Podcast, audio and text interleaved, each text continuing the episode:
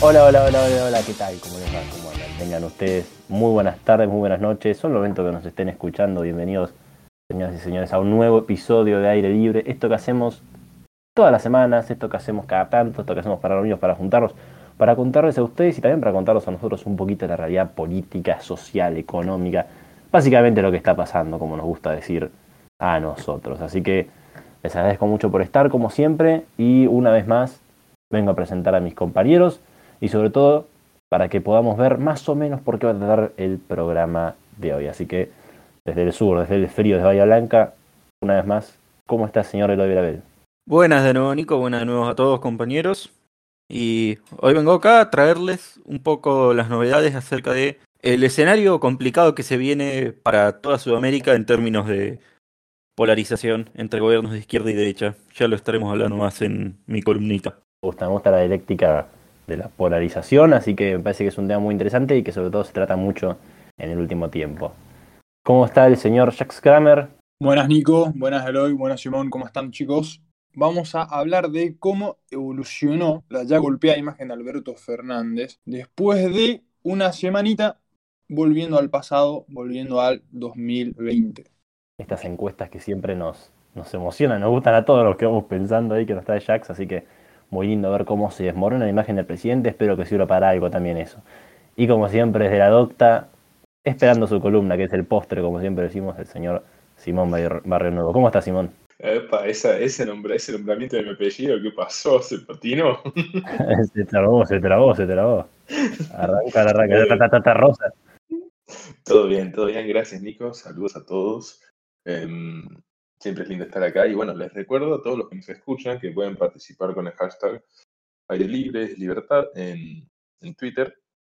Eh, y bueno, como siempre, recibimos transferencias de todo tipo. y bueno, espero que estén disfrutando el programa el día de hoy. Ojalá, ojalá tuviéramos transferencias, alguna realidad, lo que sea.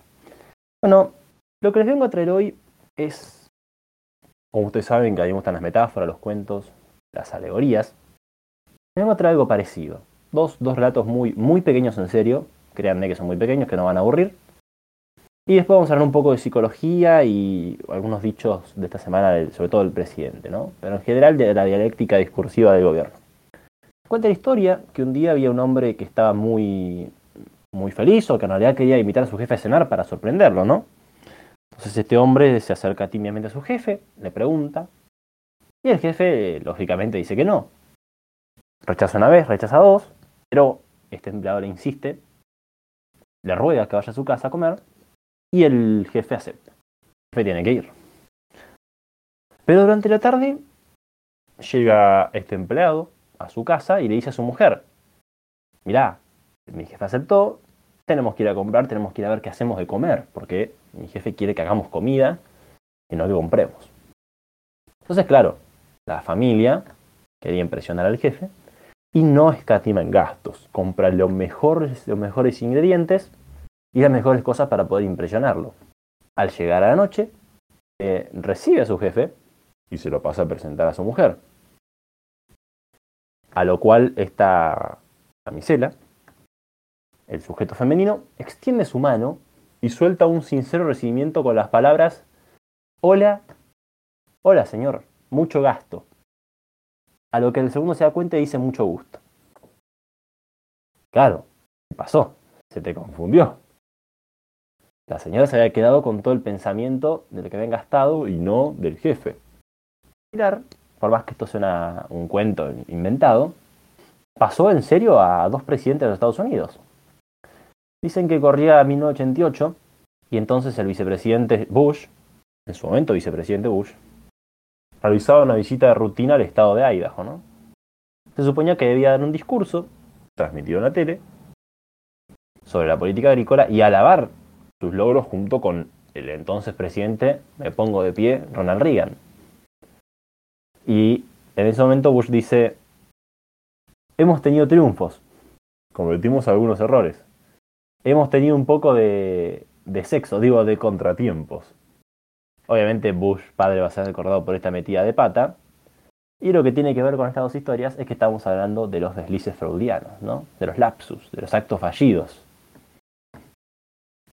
Algo parecido le, pasó esta semana, la semana anterior, al presidente Alberto Fernández, presentando supuestas obras que hizo su gobierno, que en realidad ya estaban hechas, pues las empezamos mal, pero no importa, vamos a lo concreto.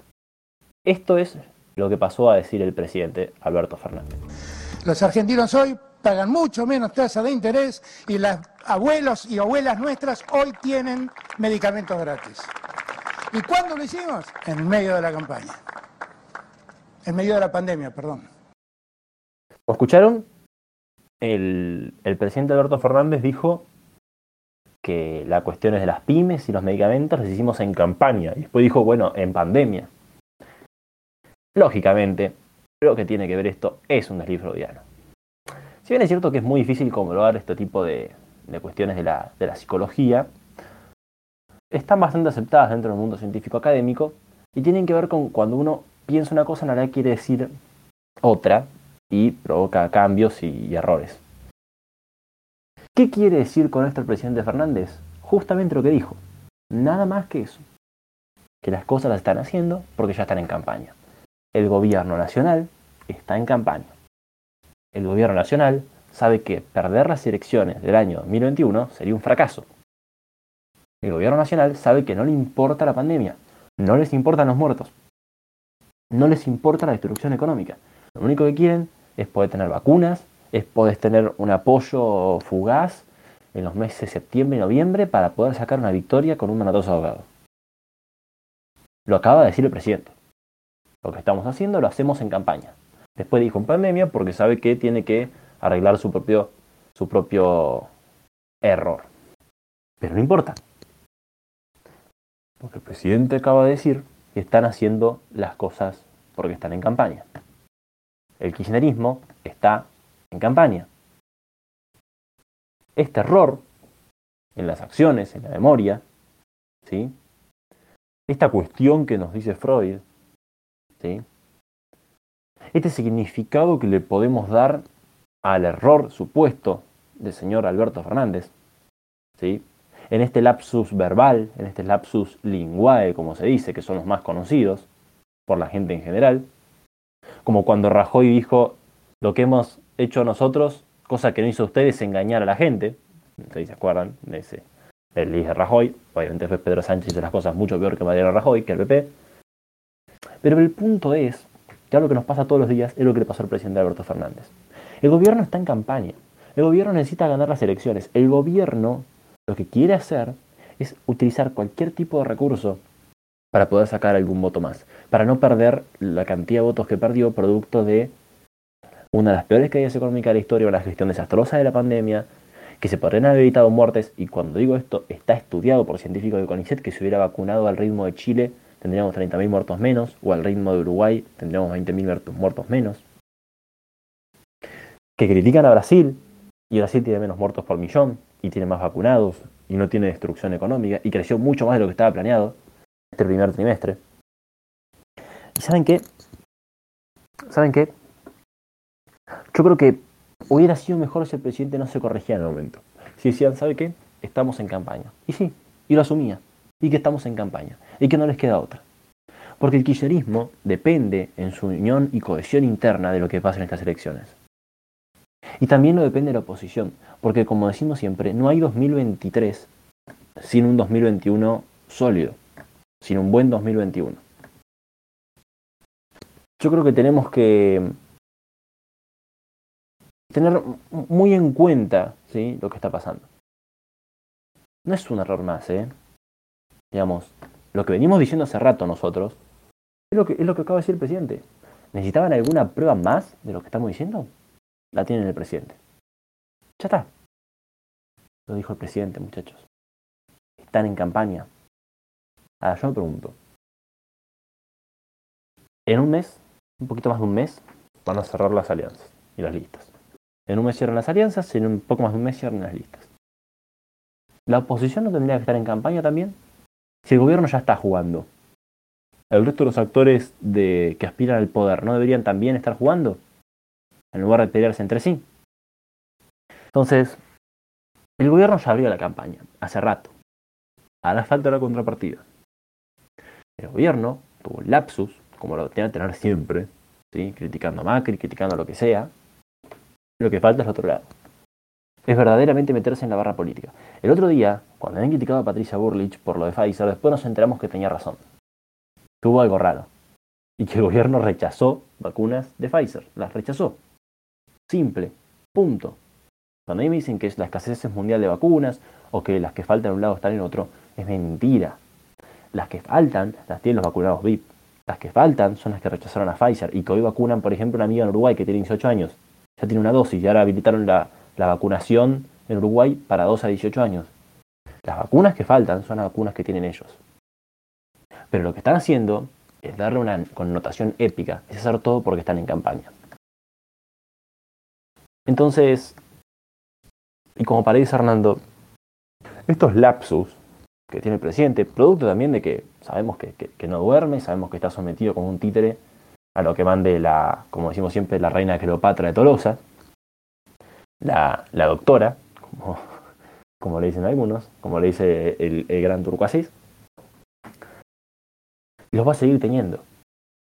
Y ojalá que los siga teniendo, para que se den cuenta los que negaban cuando nosotros decíamos que este gobierno vive en campaña, que no le queda otra, y que 2021 es una elección muy importante. Entonces, y como última palabra, no tomemos simplemente por un error que pasó, ¿eh? Esto. Yo creo que tendríamos que tenerlo ahí como un cuadro o como un libro. Vamos y agarramos una frase siempre que está marcado. Esta frase, Alberto, de lo que estamos haciendo, lo hicimos en campaña, digo en pandemia, ese pedacito de esos pocos segundos, tengámoslo ante cualquier cosa que pase, cualquier cosa que digan, traémoslo. No, no, muchachos, ustedes están en campaña, no están en pandemia. Este gobierno es el que vive en una campaña constante. Este gobierno es la campaña. Este gobierno no puede salir de la lógica y la dinámica electoral. Muy interesante, Nico. Hay una, una postura que tal vez, eh, bueno, vos debes conocer estudiando ciencias políticas, que es la idea de en la que nunca un mandatario, un político, luego de convertirse en mandatario, ¿se entiende? Abandona la campaña. Y como que siempre que alguien gobierna tiene que estar en campaña. ¿Vos crees en esa lógica o, o, crees que el problema es que lo hayan blanqueado tan fuertemente? Yo creo que, que sí, sobre todo en, esta dinámica de votar cada dos años. Pero es más, ni siquiera lo veo como un problema. Por eso dije, prefiero que lo digan en serio. Lo, lo, lo que a mí me cuesta entender es como otros no se dan cuenta de que el gobierno vive en campaña. Obvio que los gobiernos tienen que seguir en campaña porque depende de su aprobación de leyes, etcétera, con cuántos diputados tengan y senadores, básicamente, ¿no? Pero la verdad que me, me, me dejó atónito que no se le haya dado la relevancia que, que tiene al, al, error fallido ese. La verdad que me, me preocupa, hasta me preocupa, te diría. Además, si el gobierno este siempre estuvo en campaña, es muy malo haciendo campañas, digamos, y es muy malo gobernando de la misma forma. Sí, sí, sí, sí, la verdad que, que es muy malo, son inútiles, lo decimos siempre, digamos, no es un gobierno ladrón, es un gobierno de inútiles. Este, y, y, y, queda demostrado cuando están inaugurando casas que ya estaban inauguradas, digamos. Ni siquiera para eso que hace el populismo.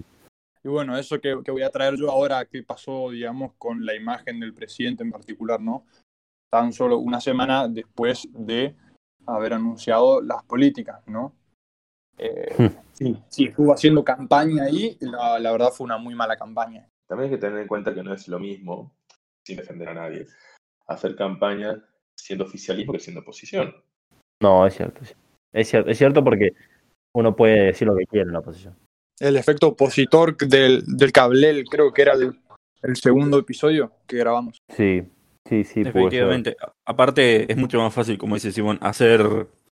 Eh, uno, uno, corre con ventaja si es el oficialismo. Eh, Néstor Kirchner era el que decía que no se puede hacer política sin tener caja, y el gobierno nacional siempre es el que tiene la caja con mayúscula, por definición. Eh, de hecho, es sorprendente que a esta altura, con el pésimo gobierno que han tenido, con los números que está manejando, de lo que después nos va a contar Jax, que todavía en la oposición o los distintos espacios opositores estén sopesando la posibilidad de perder. Eso demuestra los errores tácticos y estratégicos que hay en una oposición que prioriza, claro, que prioriza sus divisiones internas. Que es lo, es lo que está iba a decir, o sea, porque simplificándolo un poco, el oficialismo tiene que gobernar y hacer campaña a la vez, mientras que la oposición solo tiene que hacer campaña. Y si en, este, digamos, en esta repartición de tareas, quien tiene más tareas que es el oficialismo está yendo mejor que la oposición, significa que la oposición es muy paupérrima. Paupérrimo. Paupérrimo y, y digamos, más aún con el desastre económico que tiene este gobierno. Digamos. El gobierno está teniendo poca caja hoy porque está comiéndose un ajuste que nunca se comió el peronismo. Y, y aún así, aún así es lo que decíamos de, de la posible pérdida de la oposición. A mí me parece que por ahí es muy aventurado cuando noto ciertos, ciertos referentes o por ahí, digamos, influencers, que eso, no me gusta decir palabras en inglés, pero traducirles me sería muy feo, influenciadores, pero que afirmen que este año el gobierno va a quedar destruido, no va a tener posibilidades. Es como muy osado, porque la verdad es que tampoco es que del otro lado tenemos mártires. Es cierto, es cierto, es cierto. Eh, bueno, bueno, bueno, bueno. Creo que, que, que, que la verdad que es muy interesante los análisis que hemos hecho. Seguimos, arrancamos.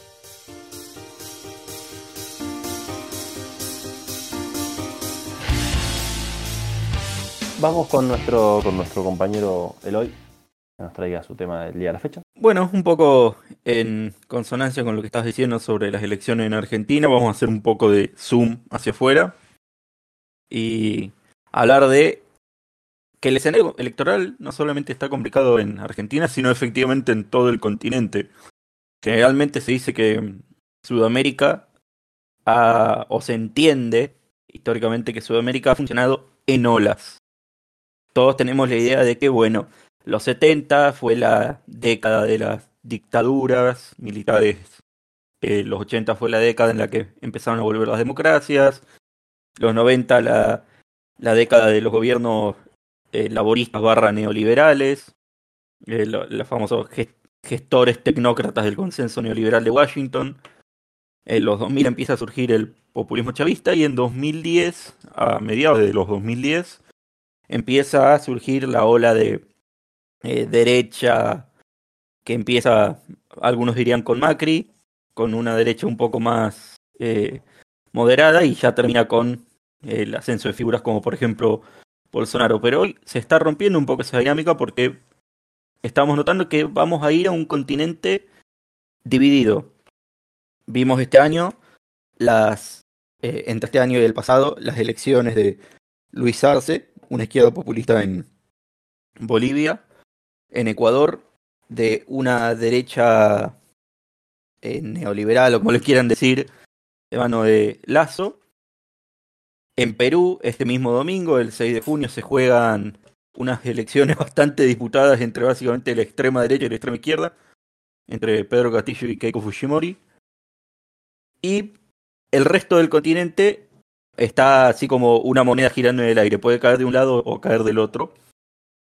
Y sean cuales sean los resultados, ya podemos predecir que no va a ser una ola, o sea, no va a estar todo el continente pintado de un color como solía estar en el pasado, sino que vamos a tener una extrema polarización entre como digo, vamos a tener un Ecuador de derecha, vamos a tener una Bolivia de izquierda.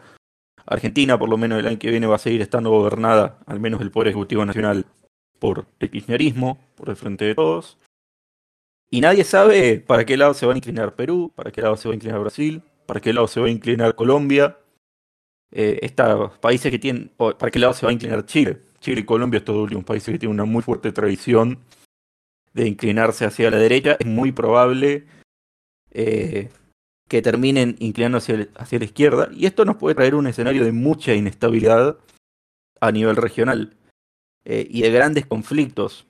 Ya lo vimos eh, en los últimos meses, tensiones con el gobierno también de derecha liberal de Uruguay, eh, que nos, re, nos, re, nos planteó que somos básicamente un lastre para el Mercosur, Bolsonaro, que tiene una retórica muy, muy agresiva, tanto para Argentina como para Venezuela en los últimos años, y que podría usarla como lo usó en la campaña de 2018 para tratar de capitalizar votos, digamos, con, tres, con esa eh, ideofobia hacia estas ideologías extranjeras de izquierda que tanto tienen a veces los brasileños. Y muchos otros escenarios que nos hacen pensar que el continente que vamos a vivir en esta próxima década, la década del 2020, va a ser muy inestable y que puede llegar a traernos muchas tensiones, el rompimiento de bloques regionales, el rompimiento de bloques comerciales y todo sumado al aterrizaje de todas las potencias que quieren capitalizar en, esto como China, Rusia, los propios Estados Unidos. Y salpicar a la Argentina de algo que hasta ahora veníamos zafando, digamos.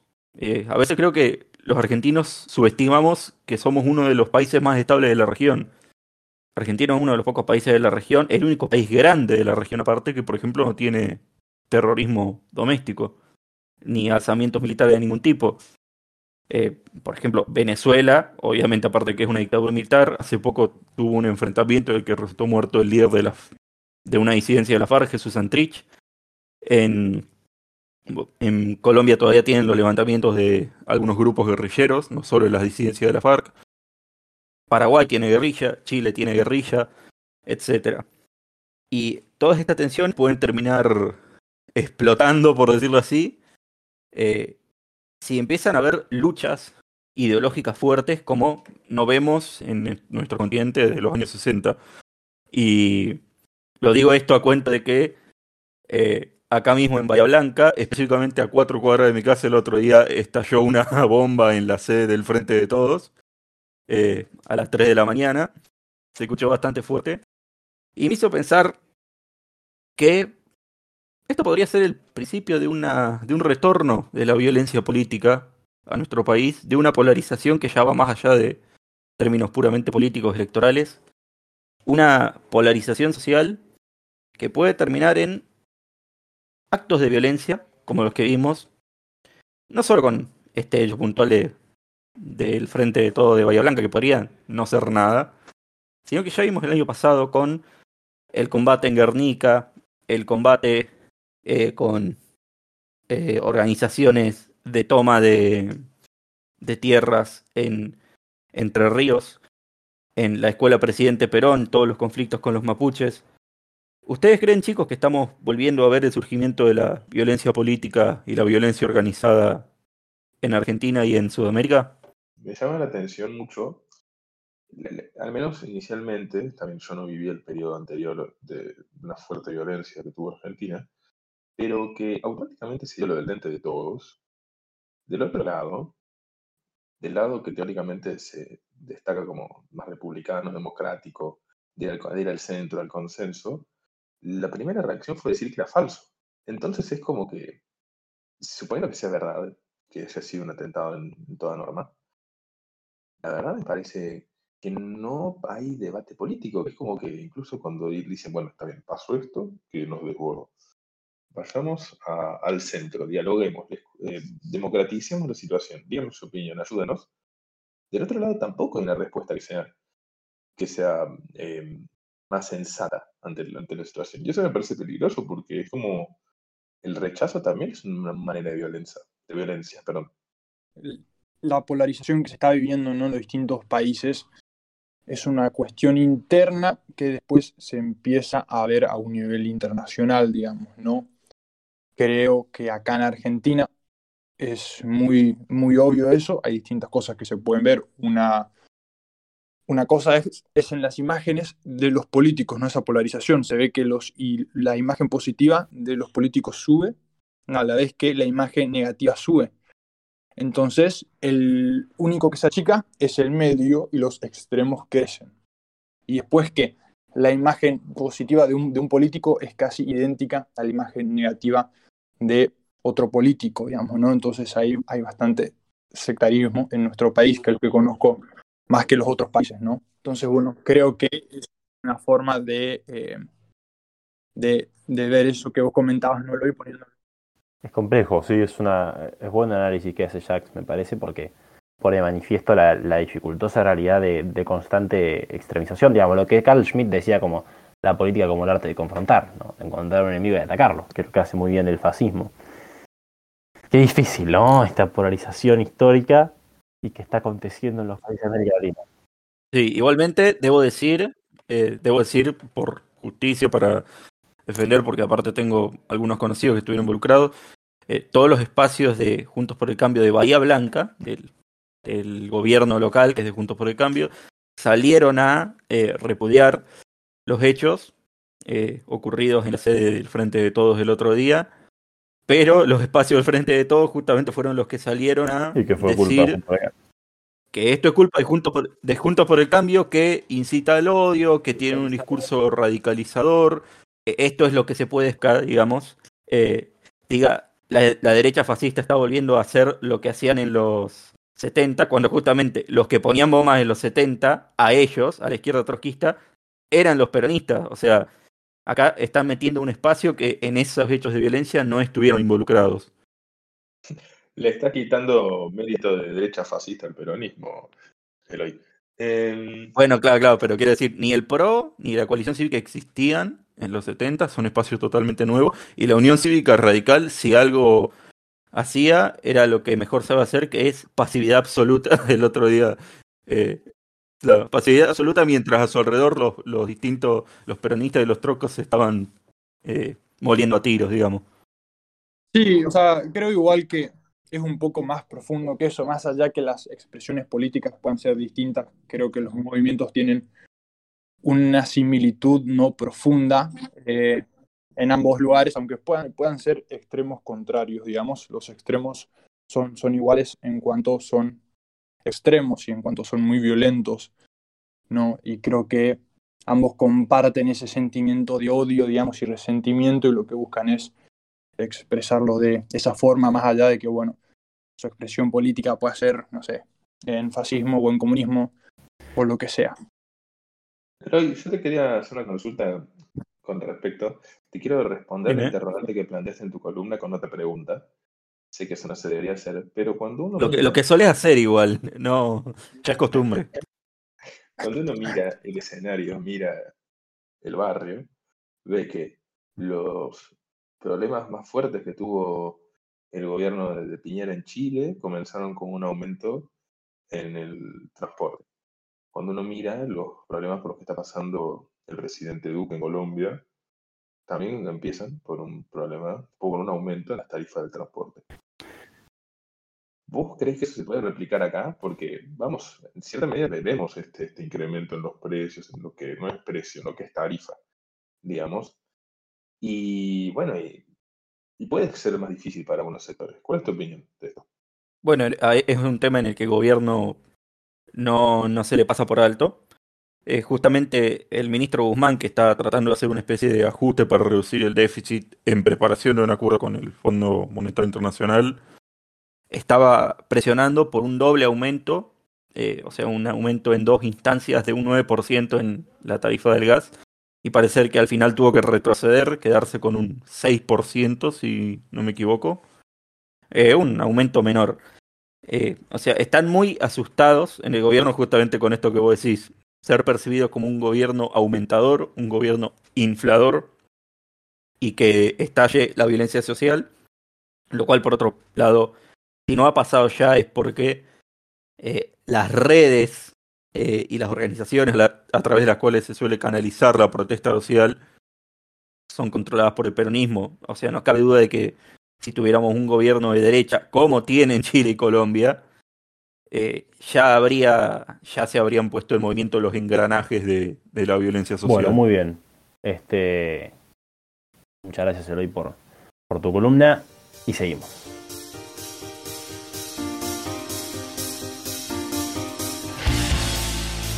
Bueno, vamos a escuchar un poco de esta caída brutal de, de la imagen, ¿no? Del presidente Alberto Fernández. Así que, señor Klamer, es todo suyo el espacio. Buenas, buenas, buenas gente. Bueno, como bien dijo Nico, vamos a ver un par de encuestitas de imágenes. Ya comentamos un poco, pero bueno, ahora metámonos en lleno con esto. Para ver justamente esto, ¿no? Tenemos unas encuestas calentitas de la consultora Poliarquía. Estas miden una semana después de que se informaran las nuevas restricciones. Que nos llevaron a una cuarentena mucho más dura y a unas fases más prohibitivas muy similares. En algunas regiones a lo que fue el principio de la pandemia el año pasado. Bueno, la imagen sufrió los siguientes cambios y lo voy a, a traer eh, en tres patas, en tres partes. La primera, en cuanto a la imagen de su política sanitaria como un todo para enfrentar al COVID. La imagen positiva de esta política sanitaria oficialista cayó 9%, 9 puntos porcentuales en una semana. 9% en una semana, repito. Esta era del 41% y ahora la aprobación es del 32%. Ahora, por otro lado, la imagen negativa de esta política sanitaria subió un 11%, de 48% a 59%, ¿no? casi 60%. Ahora, la segunda pata, los que creen que estamos en los países que peor manejan la pandemia, en una semana aumentó un 7%, pasando del 44% al 51%, más de la mitad. La tercera pata, los que creen que estamos entre los países que peor y menos han vacunado, es decir, concentrado en la vacunación, aumentó un 4%, escalando de, escuchen esto, del 59% a un altísimo 63%. Es decir, en materia de salud, la imagen negativa en estas tres patas del gobierno está como mínimo por encima del 50%, pero en dos patas está en un 60%, ¿no? Digamos, esto es eh, una, una, noticia muy negativa, muy mala, ¿no? Como suelen ser las encuestas para este gobierno. Y así como decía Nico, si están, si están en campaña, la verdad es que no lo están haciendo muy bien, o por lo menos los datos que podemos conseguir, los datos muestran que no lo están haciendo muy bien y todos estos resultados en tan solo una semana son muy malos. Porque la imagen se destruye muy fácilmente, esto es algo que este gobierno demostró, pero se construye muy lentamente. Y bueno, si bien las encuestas, no, por supuesto, son herramientas, son herramientas limitadas, estas ponen en número y en porcentajes los sentimientos y un descontento social que es más que claro. sobre todo estas nos sirven si las analizamos en forma conjunta y mirando el panorama completo. Algunos datos importantes para este análisis son justamente la creciente polarización de la que también veníamos hablando, la polarización que mencionó Eloy, que yo mencioné un poco también. En prácticamente todos los frentes se está dando este fenómeno. Este fenómeno afecta igualmente a la pandemia y a la imagen de los políticos. Vemos como la imagen negativa y positiva de algunos políticos crecen a la vez, tal como ya lo dije. Lo cual es una muestra de cómo el medio se achica, lo, neutro se va cada vez achicando más y las personas van formando, van eligiendo bandos. Los extremos van creciendo. También es importante tener en cuenta que para la gente la pandemia se va normalizando y esta pierde importancia relativa frente a las preocupaciones normales pre-COVID, pre-pandemia, ¿no? Como son, por ejemplo, la economía, son, por ejemplo, el empleo y la seguridad también. Entonces hay otras encuestas de interés que muestran a la pandemia, muestran a la salud en un segundo, tercer, incluso cuarto lugar algunas detrás de estas eh, otras tres intereses que acabo de mencionar. Y justamente esto puede ser una explicación de por qué, por qué al gobierno no le está yendo tan bien con su imagen, por qué su campaña no está dando los resultados, no está dando los frutos que ellos buscaban. Porque se centraron su campaña en una pata que está perdiendo importancia relativa para las personas y descuidaron las otras. La famosa dicotomía entre economía y salud del gobierno creo que se está comiendo la imagen del gobierno porque a las personas volvió a importarles más la economía que la salud. Y por eso, al favorecer una preocupación de ahora, de tercer o cuarto orden, y tampoco hacerlo muy bien, ¿no? Entonces su imagen se está desplomando y tampoco está haciendo muy bien su imagen. Impresionante. Este, impresionante porque porque por un lado lo que veníamos diciendo, ¿no? Eh, como, aún así el gobierno tiene un apoyo muy grande.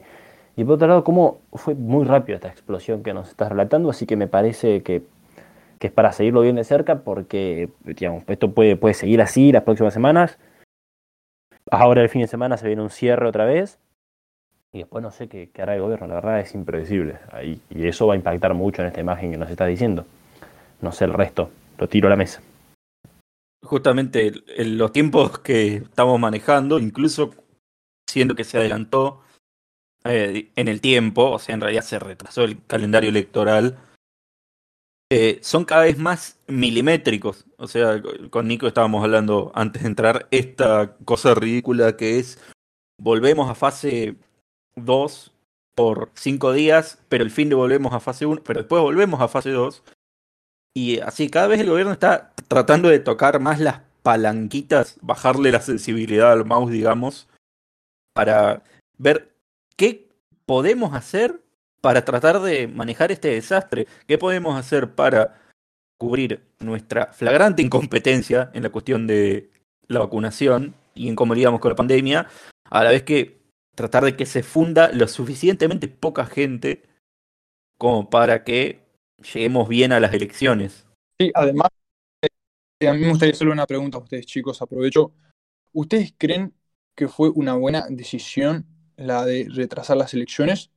¿O ustedes creen que la imagen va a seguir cayendo y que se va a ir en picado y que les hubiese convenido ya adelantarla y hacerla lo antes posible para intentar, bueno, salvar los puntitos de imagen positiva que, que les quedaban? ¿Ustedes piensan que fue una buena decisión política? La, definición de hoy flagrante incompetencia, la voy a empezar a usar. Em, respondiendo a lo otro y respondiendo también a esto de de adelantar y retrasar elecciones, pareciera que el gobierno dijo, bueno, me pidieron cuarentena inteligente, acá tienen cuarentena inteligente, abro y cierro cuando pinta. El tema es que las cuarentenas inteligentes tienen como pata principal dos patas muy importantes, que es la información, que sea clara, ¿no? Y que no sea en función del distrito, del fin de semana, que un fin de semana 19, el otro día hasta 20, y además una, una clase seria de asistencia a las personas que no pueden trabajar. Y lo de las elecciones, contestando a Jax, creo que, desde mi opinión, em, tiene esta idea de que me hace acordar un poco lo que pasó con, con Trump y las elecciones eh, por correo, que quienes votaban por correo tenían que votar antes, entonces votaban en otro contexto a que, en comparación a en el que iban a votar quienes iban a votar presencialmente que votaban en un contexto para el cual Trump decía que se veía más favorecido, por así plantearlo muy sencillamente. En este aspecto, el gobierno dice, bueno, si retraso las elecciones y tenemos gente vacunada, más personas van a querer votar. En cambio, la oposición, en, en, una jugada un poco rara para poder organizarse, porque si vos, le, si vos asumís compromiso para organizar tus filas, es porque estás, estás digamos, blanqueando que estás desorganizado, no tenés las listas hechas, te falta debatir un montón, porque si necesitas un mes, es, me parece grosero. Yo no creo que vaya a tener un que vaya a tener una influencia tan grande en el resultado de la elección, pero es una cuestión más de percepción, porque no creo que la oposición vaya a saldar sus, sus diferencias. Eh, lo máximo que puede pasar, me parece a mí, que algún otro jugador va a quedar fuera de juego, pero un jugador, un jugador menor, no sé, Esteban Bullrich, por ejemplo, con esto que está padeciendo, y después por parte del oficialismo tampoco me parece que vayan a generar un cambio de expectativas en la sociedad respecto de la vacunación y un cambio de opinión, por ende también, tampoco. Sí, sí, sí. Yo creo que en todo caso que la pregunta de si eh, es algo bueno o algo malo, para quién bueno, como dice Simón, hay que pormenorizar. Para la oposición, eh, malo del todo no puede haber sido porque están desorganizados y se tienen que arreglar, hay que ver si lo hacen. Eh, parece ahora que estamos en el momento álgido de tensiones. Eh, dicen que la última reunión de la Mesa Nacional de Conducción de Junto por el Cambio no terminó bien. Hubo choques por la cuestión esta de, de Patricia Burrich y, la denuncia por las vacunas. Pero tal vez esa es eh, la tormenta que precede a la salida del sol, digamos. En cambio, al gobierno creo que cada vez están más desesperados por tener lo que los gobiernos peronistas siempre han tenido, que es un gran golpe de suerte. Como decir, en este momento tenemos un boom de la soja y quemamos toda esa plata en hacer clientelismo. Eh, tenemos un gran boom de vacunas y quemamos todas esas vacunas para vacunar un montón de gente y que estén agradecidos y nos voten.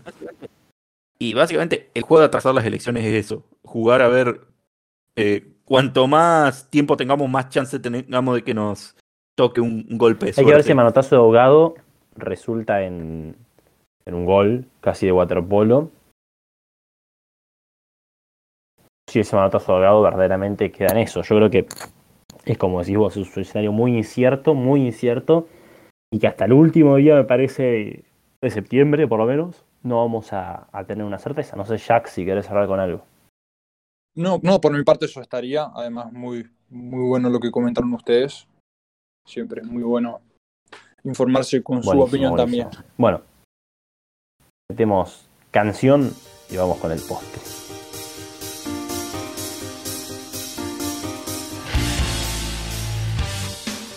Señor Simón de Renuevo, el postre, la comida, como siempre, viene desde Córdoba, así que todos.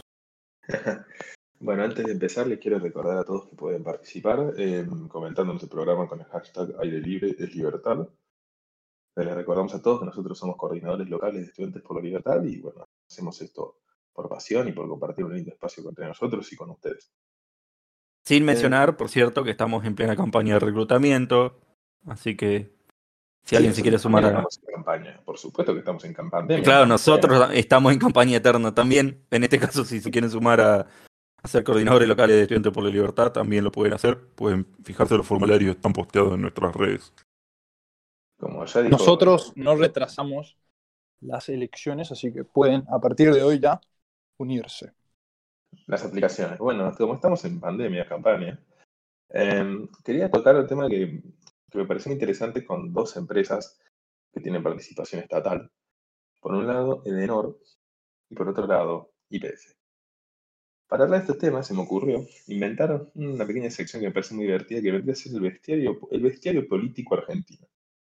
Bestiario no de manera eh, ofensiva, sino como una especie de lugar de espacio en el cual uno almacena información de diferentes especies, razas, seres y personajes tal vez pa- pasen desapercibidos, ¿no?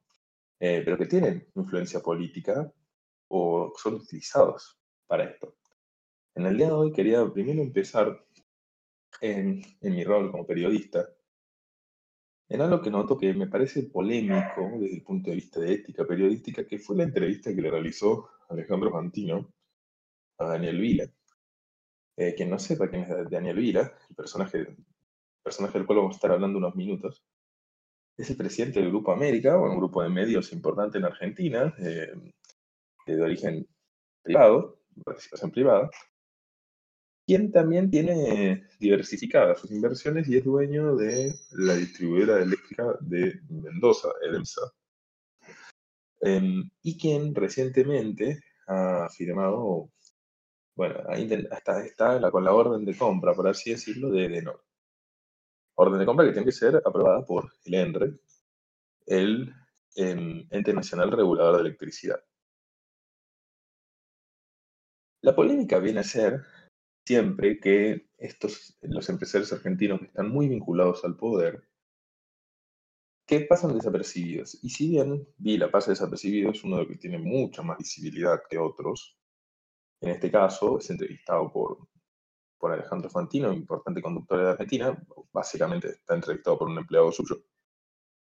En una entrevista en la que teóricamente habla sin filtros, es verdad que le preguntan de muchos temas, eso lo puedo reconocer. No, no, nunca me parece que haya eh, que, que haya habido presión en esa entrevista con ese periodista, siempre creo que hay que ser particular, no hay que, en el tema de medios no hay que generalizar, porque por ejemplo, si vamos al caso de Luis Majul, otro periodista que, es, que se popularizó mucho en América, es el primero en señalar la presión que recibía por parte de sus de, sus, de los directivos de la empresa, de tanto de Daniel Vila como del exministro de Menem, José Luis Manzano.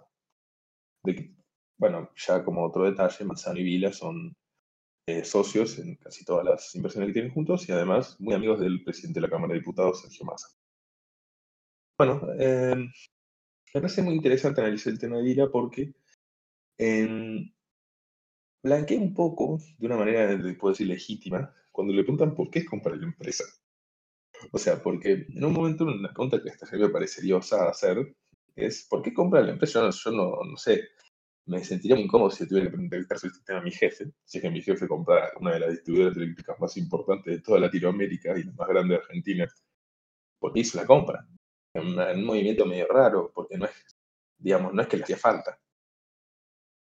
Y Vila contesta por, por supuesto que hubo un motivo, por supuesto hubo motivación eh, empresarial, y la necesidad de hacer dinero. ya base porque, como sabemos, Argentina está mal visto que alguien diga que trabaja para hacer dinero, pero también aclaró con, diciendo, hubo algo de motivación, de desafío personal.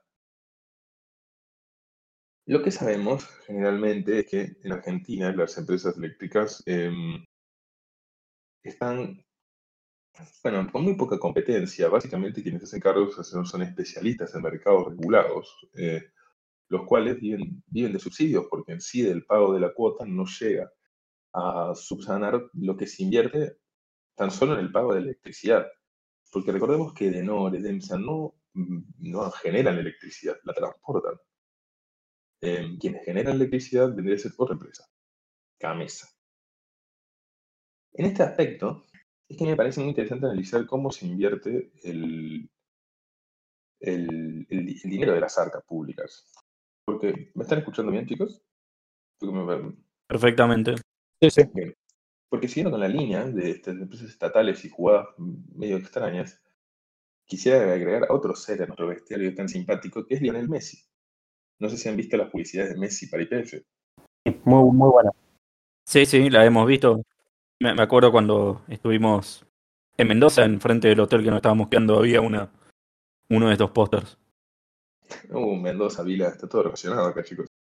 Bueno, como sabemos, la utilización de personajes, de personajes populares de la ciudadanía sirve más para acercar empresas, el tener el hecho de tener embajadores. en este caso, se está intentando utilizar la empresa de energía más importante de Argentina, ITF, para, para difundir que su cara es Lionel Messi. Es una extraña jugada porque el fútbol poco tiene que ver con el combustible.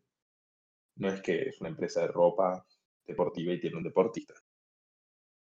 Y además, en un contrato larguísimo, hasta el 2025, en el que, en el que por supuesto, mientras se ajusta por un lado en IPF a los ciudadanos, recordemos, IPF, empresa, empresa con parte de sociedad del Estado, se gastan estas cosas. A mí me parece como que es un despropósito y que por ahí no, si bien como comunicador institucional, no podría, yo podría decir, no, sí, la verdad, está muy bueno que tengan embajadores y así viene la empresa. Por el otro lado hay contribuyente, porque hay que reconocer de dónde sale la, la verdadera fuente de ingresos de esas empresas. No sé qué opina el resto de la mesa, ya para ir cerrando. Sí, bueno, eh, justamente son es un mercado extremadamente ni siquiera regulado, es un mercado absolutamente controlado por el Estado, el de la energía, un mercado muy artificial que hasta se han blindado de tal manera de todos los mecanismos internacionales de formación de precios que el mercado energético de la Argentina, sobre todo durante los gobiernos kirchneristas, no ha tenido absolutamente ninguna referencia con los eh, con los ciclos del mercado energético internacional. Y es otra forma de hacer populismo, por lo que estábamos diciendo más temprano. Eh, a estas clases medias un poco artificiales que tenemos en las naciones sudamericanas, eh, no, no les dan pan y circo, en todo caso les pueden dar pan y servicios. Servicios de energía, de gas, o sea, luz, gas, agua, etcétera, asado. Y estas compras, estas adquisiciones están políticamente motivadas. Como dijiste, eh, Vila y Manzano no solamente están muy vinculados a lo que era el gobierno de Carlos Menem, sino actualmente al Frente Renovador de Sergio Massa, el presidente de la Cámara de Diputados. Sergio Massa, heraldo de Carlos Menem. ¿Quién diría? Bueno, la, la verdad que lo de los símbolos populares, ¿no? Siempre es algo muy, muy complicado, ¿no? Y es una imagen que se, se suele explotar demasiado sobre explotar, digamos, lo único que, no sé, esperaría más de, Messi que de Maradona, digamos, ¿no? Por entrar un poco más en eso y salir de, de esa cuestión económica que vos hablabas, Eloy. Básicamente lo único que, que decir es que Maradona permitió que su imagen se utilizara completamente para el, el mal, digamos, haciendo negocios en, en Arabia, en, en Irán, en Oriente Medio, haciendo negocios en Venezuela, con Maduro, todos esos, digamos. Y lo mismo acá en Argentina, ¿no? Fue utilizado políticamente el amor de, de la gente, el, amor de, del pueblo, ¿no? Por esa figura se utilizó completamente, digamos, y esperaría un poco más de Messi que de Maradona y que no se deje utilizar así, digamos, y creo que es algo muy negativo no para el país el que Maradona haya permitido que su imagen se utilice así políticamente y bueno, Ah. creo que es algo extremadamente negativo, digamos. ¿no? Ha- Habría que ver igual hasta qué punto es utilización. El caso de Messi, eh, a ver, yo no lo conozco mucho, no, no sigo mucho el fútbol ni la ni todo el aspecto farandulero que reviste el fútbol. Ah, Messi, futbol- Messi futbolista. Ah, no me da la sensación de que Lionel Messi sea una persona muy políticamente compleja en su pensamiento. Eh, creo que simplemente es como que le ofrecieron un contrato para publicitar una empresa argentina y lo aceptó. Eh, Es que vino de la mano justo con una participación que hizo en La Garganta Poderosa, eh, en la que habla de cómo piensa él. Es una persona, parece que tiene un corte más igualitarista. No leí entrevista, pero Como suele ser con los argentinos que viven en el primer mundo. O sea, tenemos los socialdemócratas de Palermo que vienen en una burbuja y flashean que estamos en Noruega y que podemos aplicar eh, las soluciones de Noruega y que nuestro gobierno no es chavista, sino, laborista. Y tenemos otro nivel aún más grande de atracción que es el argentino que vive en el primer mundo eh, y que le gustaría que el país donde él vive, que es, no sé, Alemania, tenga un gobierno verde y flashea que acá el frente de todos es como el Partido Verde. Eh, sí, no, no creo que sea eh, tanto un servicio al mal como sí en el caso de Maradona, que ahí yo no coincido con que Maradona su imagen haya sido utilizada. Yo creo que él estaba comprometido con esa causa maligna, vamos a decir, la causa del chavismo, del castrismo. Sí, pero él lo, lo, lo único que aportó era su, su, su imagen, digamos. O sea, vos no vas a decir que, qué sé yo, que Maradona fue el autor intelectual de todo eso, sino que lo único que él aportó fue su imagen, lo cual fue explotado, digamos, más allá de, no sé, cualquier lógica, digamos. O sea, creo que él buscó explotar eso por cualquier fin, que no solo eh, habrá sido económico, no sé, capaz que él tenía alguna afinidad, pero creo que lo único que le aportó, digamos, fue esa imagen y permitió que sea explotada hasta la última gota, digamos. Quise decir fue que la principal diferencia entre Diego Maradona y Lionel Messi es que Maradona no firmó ningún contrato, él estaba convencido, era un militante más. Es más, yo no recuerdo al menos publicidades directas así como las que, como las que estoy viendo de Messi. Porque a mí sí que pagarle para que esto, me parece que Maradona lo hacía gratis. Eh, de todos modos, era más con la convicción personal y tal vez, pongámoslo así, es más publicitable Messi que los años en los que el kirchnerismo convivió con Maradona.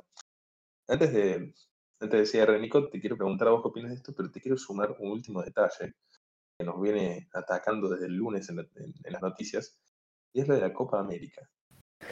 Eh, una derrota tremenda para el gobierno porque la verdad que es una mentira muy flagrante que ellos ya se han dicho que fue por pedido, etcétera, etcétera. La verdad que es una derrota muy grande para el gobierno porque eran las pocas cosas que tenía. Esto de la Copa América, sobre todo con el estadio Santiago del Estero, con lo que lo habían promocionado, etcétera, etcétera. Y es una derrota muy grande porque el que la tiene es Brasil. Y que la tenga Brasil es peor aún para un gobierno como el de Alberto Fernández que creía que, que podía hacerlo igual de todas maneras, con protocolos, etcétera, etcétera. Creo que triunfó la racionalidad y que es un golpe muy duro que la Conmebol le da a, al gobierno argentino y que verdaderamente los preocupa y que gracias a Dios se dio así y yo festejo cada derrota que tenga este gobierno. Brasil, decime qué se siente organizar una Copa América. Bueno, bueno, muy bien. La verdad que creo que hemos transitado un, gran programa con mucha información y como decimos siempre, este, fíjense estos lapsus ¿no? que han tenido desde el gobierno, fíjense estos lapsus, sobre todo esto de la campaña, no se olviden que ya estamos en campaña, tengan presente esto, falta mucho para las elecciones, no, falta muy poco para las elecciones, estamos en campaña, la Copa América era parte de la campaña, las vacunas eran parte de la campaña, las encuestas demuestran que le está yendo mal, Y esta polarización del continente también muestra en qué lugar va a tener que quedar para Argentina o en cuántos salarios va a contar. Creo que por ese lado va a pasar un poco este, lo que acontezca, ¿no? Específicamente con, con la región y desde ese punto de partida ponernos a pensar un poquito en dónde estamos parados nosotros. Somos parte de la campaña, somos agentes institucionales y cada práctica reproducida del Estado tiene que ver con nuestras relaciones sociales. Así que bueno, si alguno quiere decir algo más, es el momento. Eh, podríamos cerrar con. ¿Viste, ca- No, casi claro. patriotas? Patriotas son los que están en las calles. Casi. ¿no? Patriotas son los que están en las calles y en nuestros billetes. Políticos son los que nos dejan en la calle y se roban nuestros billetes. Bueno, gente, muchísimas gracias en serio. Y como decimos siempre, esto es aire libre. Será hasta el próximo episodio. Chau, chau, chau, chau, chau. Nos vemos. Chau.